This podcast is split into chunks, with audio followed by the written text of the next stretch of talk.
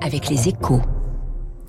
Bonjour François Vidal. Bonjour François. Directeur délégué de la rédaction des échos. Plus 5%, c'est l'objectif de croissance économique de la Chine cette année et c'est le plus faible depuis des décennies, François. Oui, au lendemain de trois ans de ralentissement liés aux restrictions anti-Covid, ce chiffre n'a effectivement rien d'exceptionnel, hein, surtout si on le compare au rebond en V qu'avaient connu les économies occidentales en sortie de pandémie.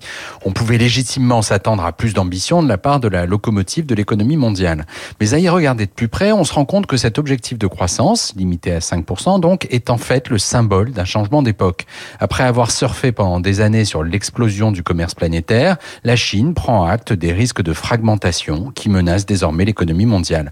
En clair, Pékin est en train de basculer dans un modèle d'économie de guerre, non pas militaire bien sûr, mais commercial, de se préparer à de nouvelles offensives contre les produits made in China de la part des États-Unis notamment. Mais alors si le moteur de l'export s'enraye, quels seront les ressorts de la croissance chinoise? Xi Jinping et son équipe misent avant tout sur le rebond de la demande intérieure avec deux leviers.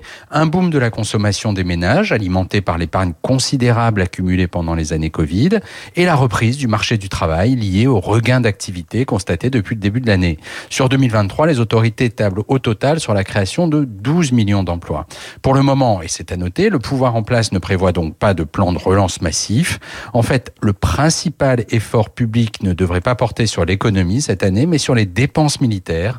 Le budget de la défense est annoncé en hausse de plus de 7%, un record depuis 2019, à 230 milliards de dollars officiellement. Il ne représente que 30% de celui des États-Unis.